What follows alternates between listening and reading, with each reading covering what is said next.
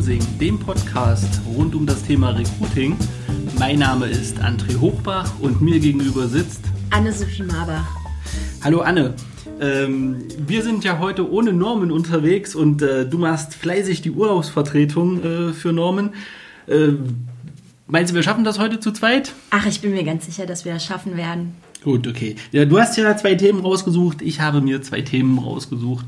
Und heute wird es ein bisschen darum gehen, mehr über die Themen zu diskutieren, als dass wir jetzt äh, ähm, riesiges Faktenfeuerwerk abfeuern.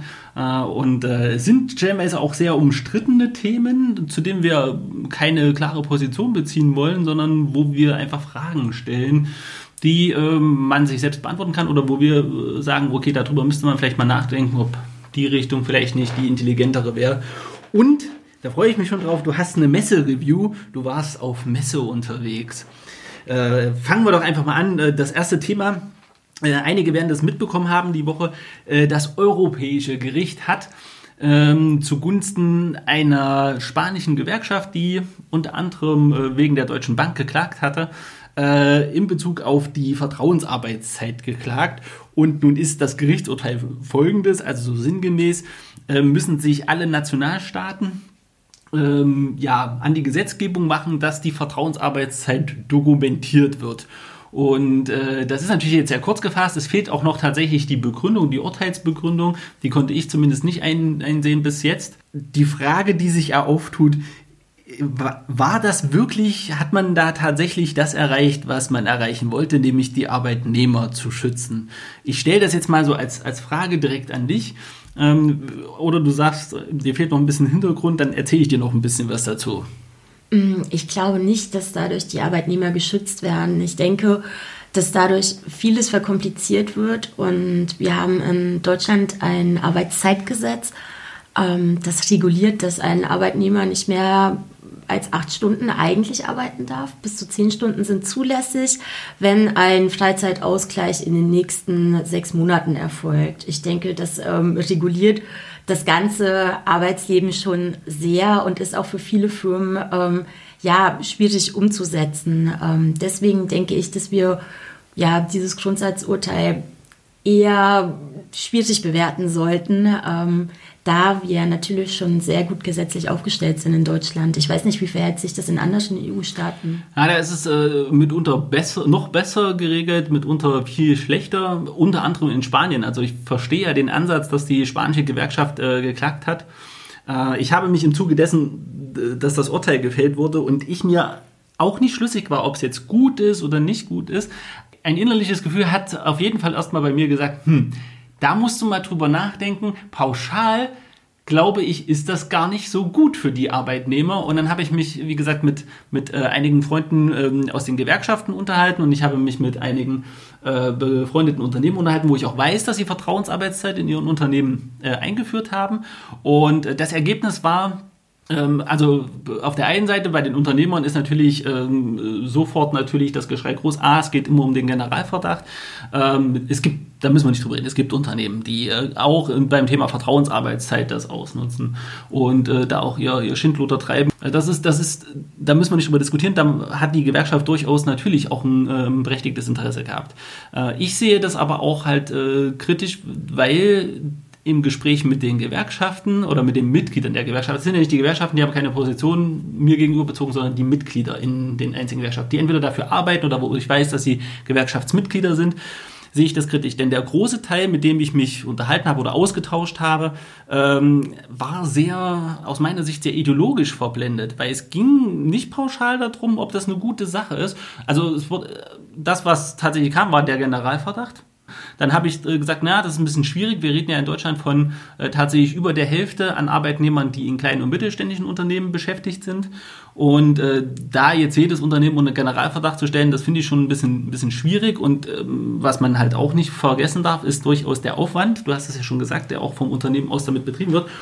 Und das, was, ähm, was ich in der Diskussion ganz schwierig fand, äh, wohlbemerkt auf beiden Seiten, war, wir reden ja über das Thema Vertrauensarbeitszeit. Und ich frage mich, ob man das nicht ad absurdum führt, wenn die Vertrauensarbeitszeit doch dokumentiert werden muss. Und dann kam von Gewerkschaftsseite aus, ja, äh, aber die Arbeitnehmer können das ja aufschreiben. Nun muss man ja sagen, ich möchte das keinen unterstellen, aber die Erfahrung zeigt, also ähm, sowohl mit äh, den Gesprächen mit Arbeitgebern als auch mit Arbeitnehmern direkt, dass viele Arbeitnehmer äh, die Vertrauensarbeitszeit sehr wertschätzen und genießen und andere tatsächlich auch ihren Vorteil daraus ziehen. Das muss nicht immer negativ in Form von Missbrauch sein, äh, sondern es gibt halt Leute, die kommen mit ihren Arbeitspaketen, wie es äh, die Gewerkschaften im Gespräch so genannt haben, sehr gut zurecht und sind stellenweise einfach 20 Prozent unter der erforderlichen Zeit fertig. Die müssten jetzt also rechtfertigen, warum sie die anderen 20 Prozent nicht auch noch arbeiten, äh, was sie de facto bis jetzt nicht tun. Also ich kenne gerade Vertriebler im Außendienst, die das so handhaben und einfach auch sehr gut sind, ähm, über ihren Zahlen liegen und das sehr genießen, dass diese Vertrauensarbeitszeit ihnen die Freiheit gibt, das nicht mehr zu machen. Und generell frage ich mich, wie das ein Vertriebler im Außendienst jetzt regeln soll, weil manchmal ist das ja mit der Arbeit auch nicht so zu erfassen. Und als Gegenargument von den Gewerkschaften, ich weiß halt schon wieder ein Monolog, aber äh, kam sofort, ja, dass es Untersuchungen gibt, die ja belegen, dass die Arbeitnehmer sich da auch gezwungen fühlen, mehr zu arbeiten. Grundsätzlich möchte ich nicht abstreiten, dass ein engagierter Arbeitnehmer mit Sicherheit nicht genau auf die Uhr guckt und vielleicht auch tatsächlich mal das ein oder andere Stündchen mehr arbeitet, als er müsste und und es halt auch einfach nicht vermerkt und es dadurch nicht zu dem Freizeitausgleich kommt. Allerdings muss ich immer sagen, jemand, der das macht, gleich Zwang zu unterstellen und dass er sich genötigt fühlt, finde ich ein bisschen schwierig, weil es gibt ja Leute, die für die Gewerkschaften vielleicht immer schwer zu verstehen beim eigenen Arbeitgeber, ne, äh, die ihren Job mögen und die Stunde auch mal gern investieren. Ob das jetzt gerechtfertigt ist und ob man da äh, Maßnahmen gleich ergreifen muss, ne, das möchte ich gar nicht zur Diskussion stellen, da, da steht mir auch kein Urteil zu. Aber diese Generalisierung finde ich halt schwierig. Und das nächste ist, ähm, dass es tatsächlich so ist, dass manche ähm, Arbeitnehmer, äh, Arbeitgeber natürlich das missbrauchen und Arbeitspakete schnüren, die nicht äh, zu, zu schaffen sind. Und da muss natürlich individualisiert vorgegangen werden. Und um das vielleicht ein bisschen abzukürzen, meine Frage war dann auch äh, in so den sozialen Netzwerken, ähm, ob es nicht sinnvoller gewesen wäre von diesem Gericht, statt dieses pauschalisierende Urteil bezogen, also eingereicht von einer Gewerkschaft, bezogen tatsächlich, glaube ich, sogar wirklich nur auf die Deutsche Bank, äh, ähm, ob das sinnvoll ist, äh, von, diese, von diesem Einzelfall, der jetzt kein Einzelfall per se ist, aber, aber von diesem speziellen Einzelfall ein Gesamturteil zu treffen, oder ob es nicht sinnvoller gewesen wäre, gerade vom Europäischen Gericht zu sagen, hey, liebe Europäische Union, das ist ein Thema, mit dem müsst ihr euch beschäftigen. Wir brauchen mal äh, eine sachliche Analyse von, von Fallzahlen. Wen betrifft das alles? Welche Branchen betrifft das? Wie, ist der, wie, wie groß ist der Missbrauchs, äh, äh, ja, wie groß ist das Missbrauchspotenzial? Und wohl bemerkt übrigens sowohl von Unternehmen wie auch von Mitarbeitern. Ne? Und äh, welche Maßnahmen kann man da ergreifen? Und setzt das dann bitte als Verordnung um, dass die nationalen Gesetzgeber bitte äh, nationale Gesetze dazu stricken, weil das ein oder andere Land eventuell gut aufgestellt ist. Was haben wir jetzt? Jetzt müssen die nationalen Gesetzgeber ran. Ähm, es ist äußerst schwammig, weil wir hier von einem Fall auf, auf die Allgemeinheit äh, schließen. Es wird viele Arbeitnehmer treffen, die momentan, es ist ja so, dass es ein Recruiting-Tool durchaus ist, die Vertrauensarbeitszeit als Anreiz mit anzubieten. Und jetzt haben wir das Problem, dass wir tatsächlich gucken müssen, dass die nationalen Gesetzgeber ja, Ausnahmen über Ausnahmen generieren und ich halte Ausnahmen über Ausnahmen nicht für sinnvoll. Anstatt man hier für diesen speziellen Einfall, Einzelfall äh, eine Lösung geschaffen hat, muss, äh, muss jetzt natürlich generalisiert geguckt werden und meines Erachtens macht man auch viel kaputt. Es wird viel Aufwand nötig sein und man tut auch nicht jeden Arbeitnehmer einen Gefallen. Ja, da hast du vollkommen recht, weil ich denke auch, ähm, ja, dass Mitarbeiter ähm, die motiviert sind und gerne an die Arbeit gehen, auf jeden Fall auch produktiver arbeiten und auch gerne dazu bereit sind, ähm, Überstunden zu leisten.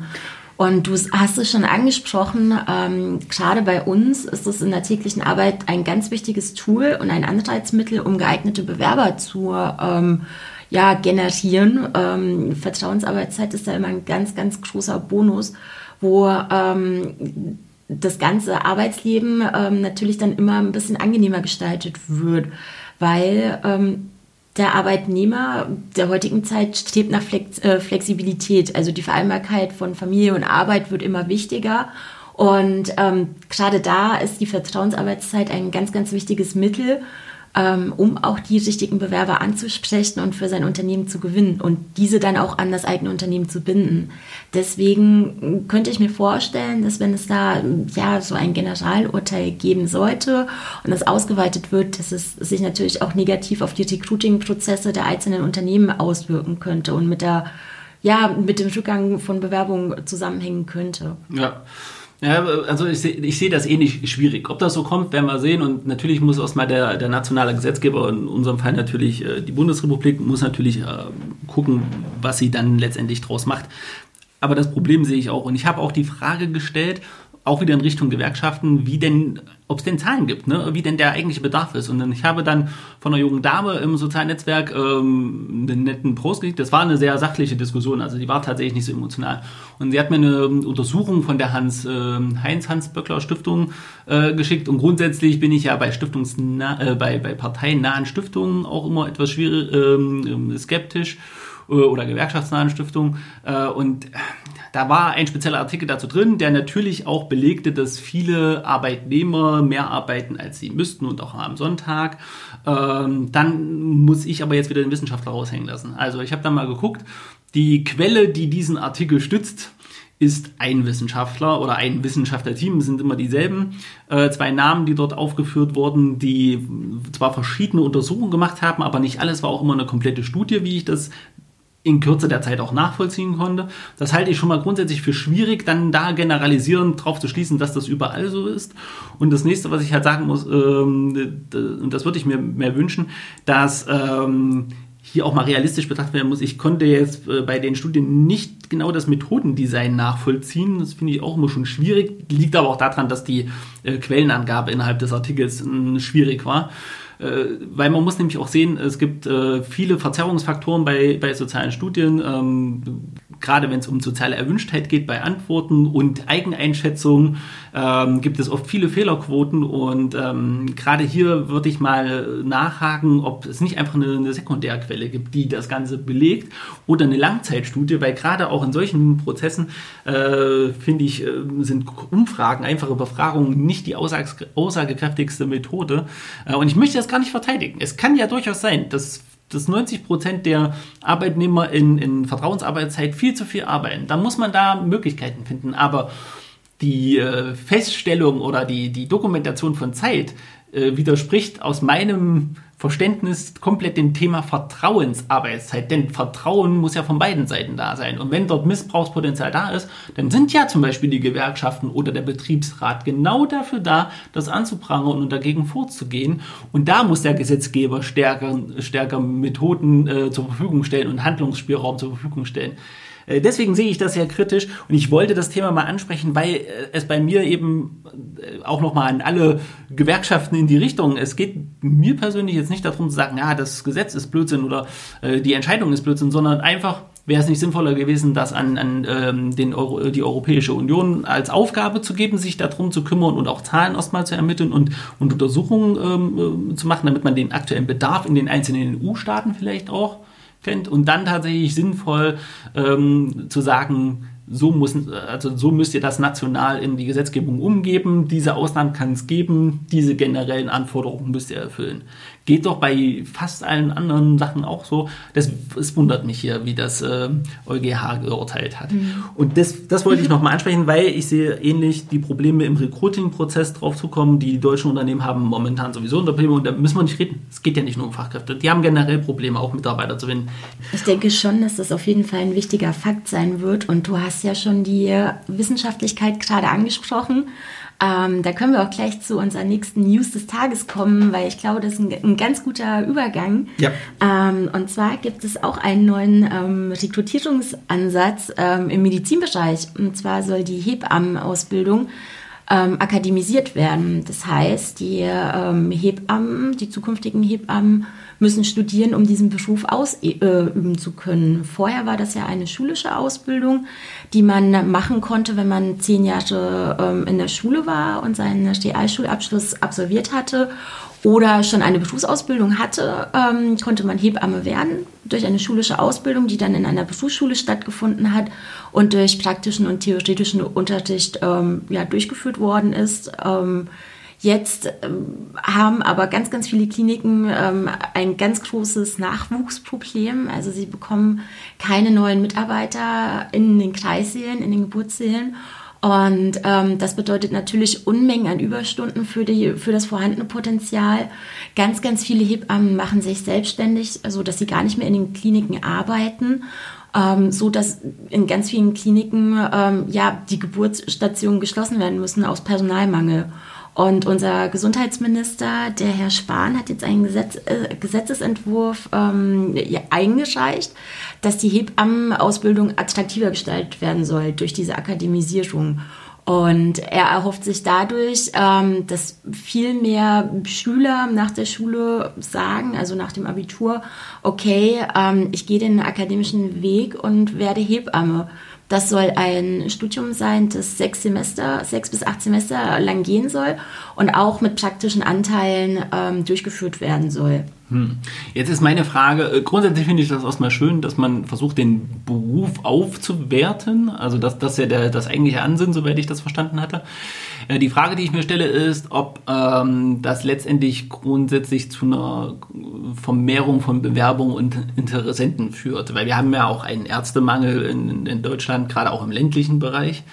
Ähm, und ähm, auch völlig wertfrei ist, ist meine Frage, okay, jetzt werten wir den Berufszweig auf ähm, aber ist damit zum Beispiel auch äh, ein besseres Gehalt verbunden? Äh, ist damit tatsächlich eine allgemeine höhere Wertschätzung verbunden? Weil das Problem, was wir ja im, im Bereich Hebammen haben, ist ja, dass es stellenweise unterirdische Arbeitsbedingungen sind.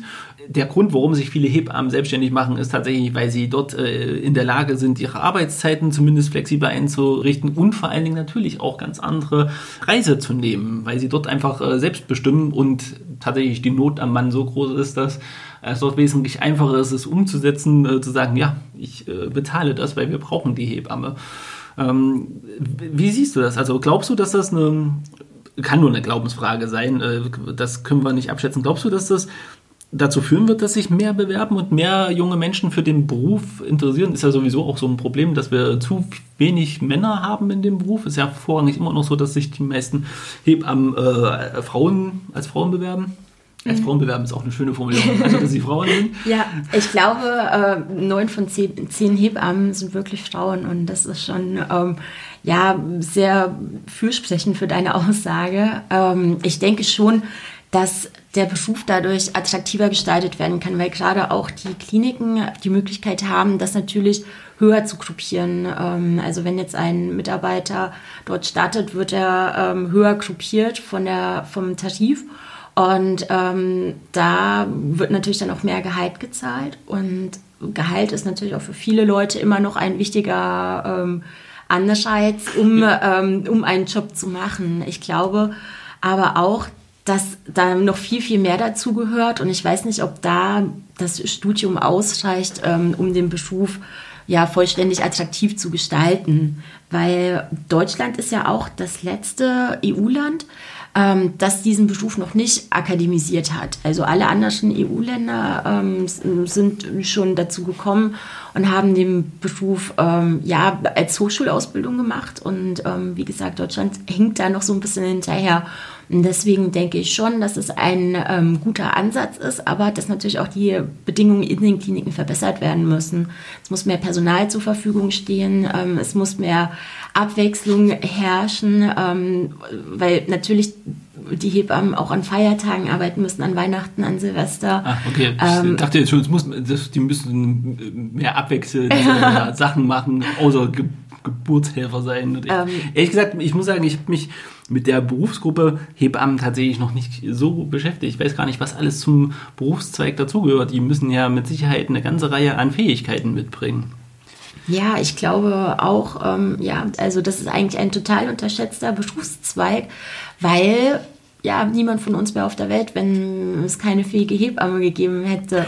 Okay, krass. Also, ich, äh, wie gesagt, ich äh, kenne mich mit dem Berufszweig nicht so aus. Ähm, also, das heißt, es ist dringend notwendig, dass wir hier vorangehen und äh, es ist bezeichnend, dass wir mal wieder als äh, EU-Land äh, ziemlich weit hinterherhinken, dass wir erstmal die Akademisierung des äh, Berufsstandes äh, voranbringen, was immer Vorteile und auch Nachteile hat. Ähm, wie gesagt, Du bist der Meinung, es wird dazu führen. Ich äh, hoffe das tatsächlich. Ich kann das, kann das nicht einschätzen. Ich weiß nicht, ähm, ob, es, ob das jetzt tatsächlich für junge Menschen den Berufszweig attraktiv macht. Ich würde es mir wünschen, äh, wenn es natürlich auch mit einer besseren Bezahlung einhergeht. Du hast das schon gesagt. Ja, das ist immer noch ein Thema. Und da müssen wir mal auch ganz klipp und klar reden. Das ist ähm, deutschlandweit in dieser Berufsgruppe ein Thema, weil äh, Gehalt ist immer dann nicht mehr primär wichtig, wenn es unstrittig ist, dass das Gehalt definitiv zum Leben reicht. Ne, es gibt ja ähm, gerade im Bereich Fach- und Führungskräfte, ist das deswegen nicht immer primär das Entscheidungskriterium für, äh, für einen Jobwechsel, weil man davon ausgeht, dass wir hier nicht über Existenzminimum sprechen müssen, sondern es geht ja darum, dass, ähm, dass wir äh, uns ein gutes, anständiges Leben ähm, ähm, leisten können. Und äh, da müssen wir ja sehen, sind ja gerade im, im medizinischen Bereich viele Hilfs Berufe, Assistenzberufe, äh, die sind ja heillos unterfinanziert. Ähm, währenddessen, wenn wir manchmal über Gehälter von Ärzten und so sprechen, gerade auch, ähm, ihr macht ja viel Medizin, ähm, da reden wir von, von ähm, Gehältern, das würde sich jeder normale Arbeitnehmer wünschen. Klar ist da ein Studium dahinter, klar müssen die Leute auch dementsprechend Leistung bringen und Verantwortung tragen. Ähm, aber ich würde mir manchmal wünschen, dass wir gerade auch äh, für solche essentiellen Berufsgruppen wie die Hebammen dort einfach eine, ja, eine monetäre, finanzielle, äh, quasi eine Wertschätzung äh, mitgeben, die eben nicht nur auf, ah, hast ein toller Job und du machst den super und das ist so toll und wichtig und gut, dass du dich engagierst, sondern dass die Leute auch ohne drüber nachzudenken äh, sagen können, ja, das mache ich, weil die Bezahlung in Ordnung ist und stimmt. Ja, da hast du vollkommen recht. Der Beruf muss einfach mehr wertgeschätzt werden. Und ähm, es geht natürlich auch, auch nicht nur im medizinischen Bereich dahin, ähm, ja, dass viele Absolventen nach der, dem Abitur studieren. Ähm, deswegen denke ich auch, dass jetzt dieser Gesetzesentwurf ähm, ja, eingereicht worden ist, einfach auch, um da natürlich eine breite Masse anzusprechen, ähm, weil du weißt ja selber, was an den Universitäten los ist. Ähm, kaum einer macht noch eine Ausbildung. Ähm, sehr, sehr viele entscheiden sich für das Studium. Ja. Und ich denke schon, dass da mehr Leute angesprochen werden können. Und ich hoffe einfach für den Beruf, dass es sich wirklich lohnt, wenn es jetzt beschlossen wird. Und ähm, Vielleicht als Sätzen, ich, ich würde mir wünschen, wenn es ähm, so wichtig wie natürlich auch äh, gute Grundvoraussetzungen äh, sein mögen, wenn es trotzdem möglich ist, dass man auch als äh, über von mir aus über Weiterbildung oder Vorbereitungskurse trotzdem als Nicht-Abiturient auch diesen Beruf ergreifen könnte. Ich glaube, da würde man das Ganze noch besser aufwerten und man hätte einen größeren Zugriff auf, auf Leute. Darfst du sogar, also in dieser ja? Gesetzesentwurf ähm, umfasst sogar, dass wenn man eine pflegerische Ausbildung vorher absolviert hat, kannst du diesen Studiengang wohl auch äh, ja. studieren. Das ist eine Zugangsvoraussetzung. Also da wurde mal vollumfänglich mitgedacht. Na Mensch, ich will jetzt nicht, will nicht im, äh, im thüringischen Wahljahr politisch werden, aber da hat ja endlich mal einer mitgedacht. Naja, das, also man möchte ja auch Politiker nicht immer komplett die Kompetenz abschreiben. Und in der Regel sitzen ja auch äh, durchaus auch Leute aus den Fachbereichen. Das finde ich, also wenn das wirklich so ist, dann finde ich das gut. Das ist eine tolle News. Und ähm, weil du einmal so schön äh, an, an News äh, warst. Wie war denn, du warst auf der Moment Karrieremesse Schmalkalden, habe ich, das habe ich richtig im Kopf. Ja, ne? genau. So, wie war denn die Messe? Was hast du mitgenommen? Was hast du erlebt? Wie äh, waren die Unternehmen aufgestellt? Das ist ja das, was uns und auch die Hörer so interessiert keine Beispiele nennen, also keine konkreten, sondern immer nur, was dir aufgefallen ist.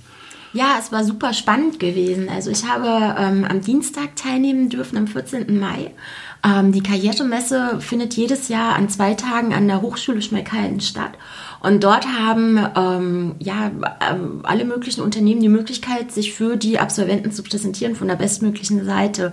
Da waren natürlich viele positive Sachen dabei, aber auch einige negative, die mir aufgefallen sind. Wir fangen mit den negativen ja. an. Du kannst dann natürlich auch noch die positiven nennen, aber was interessiert die Hörer, was interessiert mich? Die negativen Beispiele, weil da, da kann man so schön kritisieren und eventuell auch natürlich, äh, damit es nicht nur Kritik ist, vielleicht auch den einen oder anderen Hinweis geben, wie es eventuell nächstes Jahr besser laufen könnte, wenn man denn auf die Messe geht.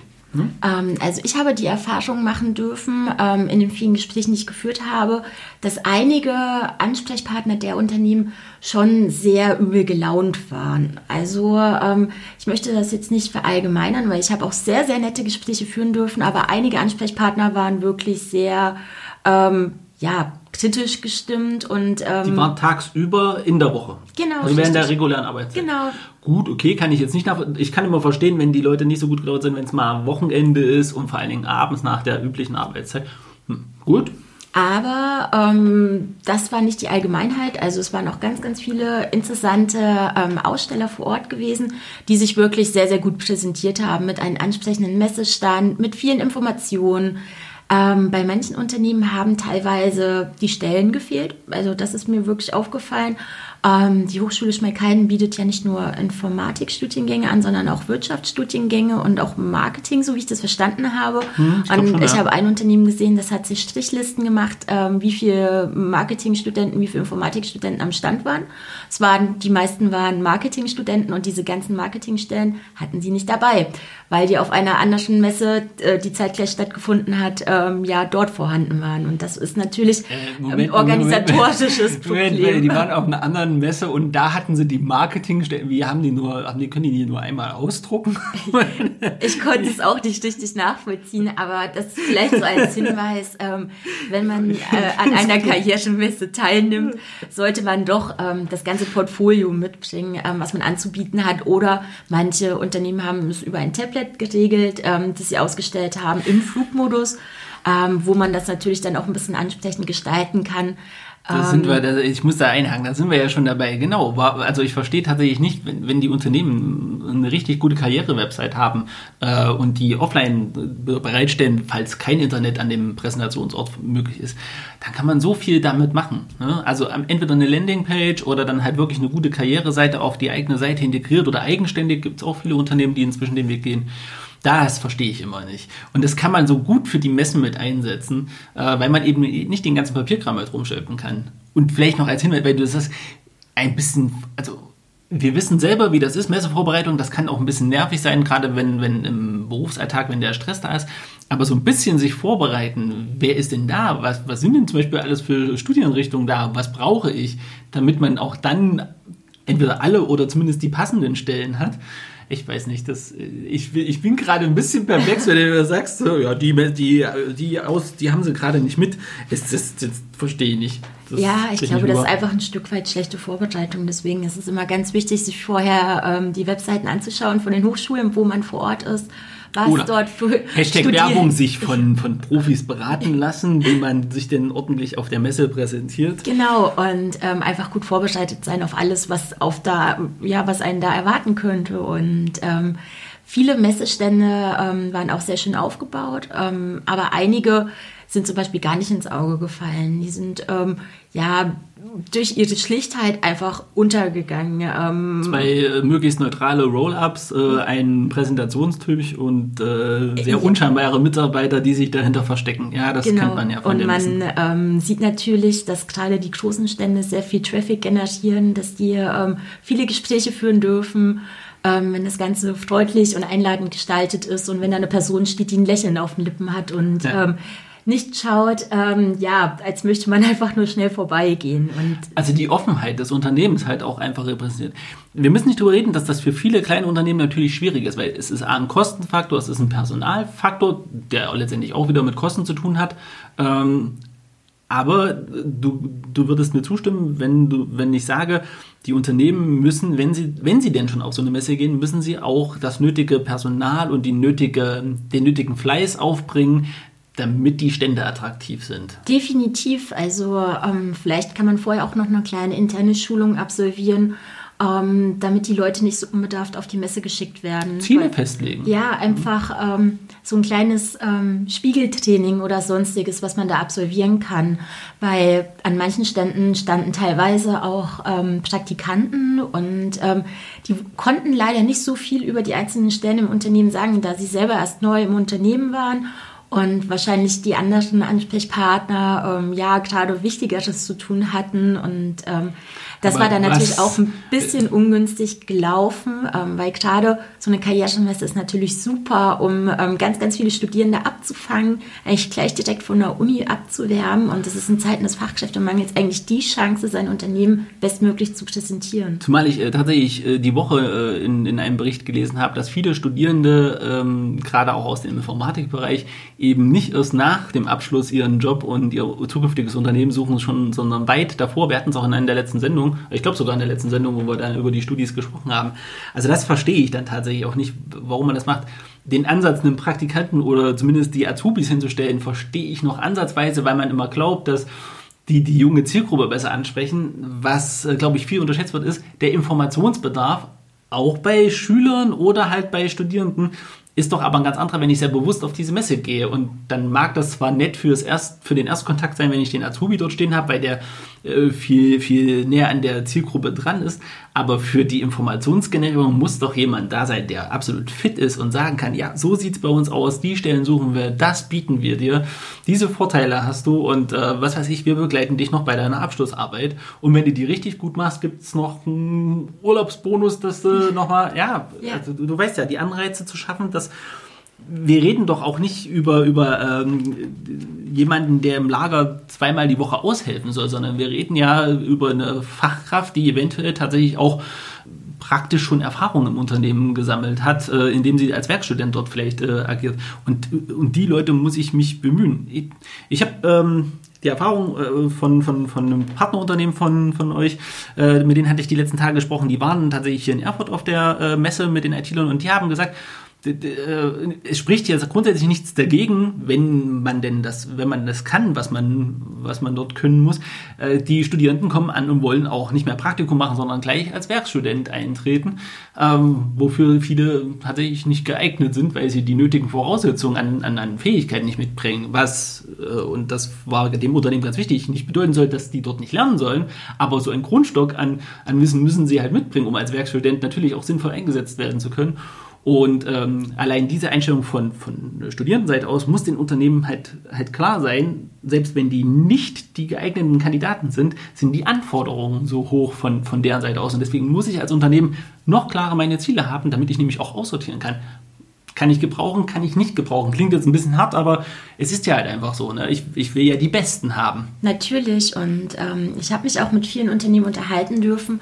Und ähm, viele meinten auch, dass der Rücklauf eher dürftig war, was bei rumgekommen ist von der Messe. Die Gespräche sind dann am Nachmittag gelaufen. Ich habe dann mal äh, gefragt, na und wie war es denn so? Und viele fanden den Output nicht wirklich äh, gerechtfertigt. Äh, muss ich wieder einschreiten? Das ist das, was ich in meinen Vorträgen die ganze Zeit halt auch, äh, ja, ich sag mal, proklamiere.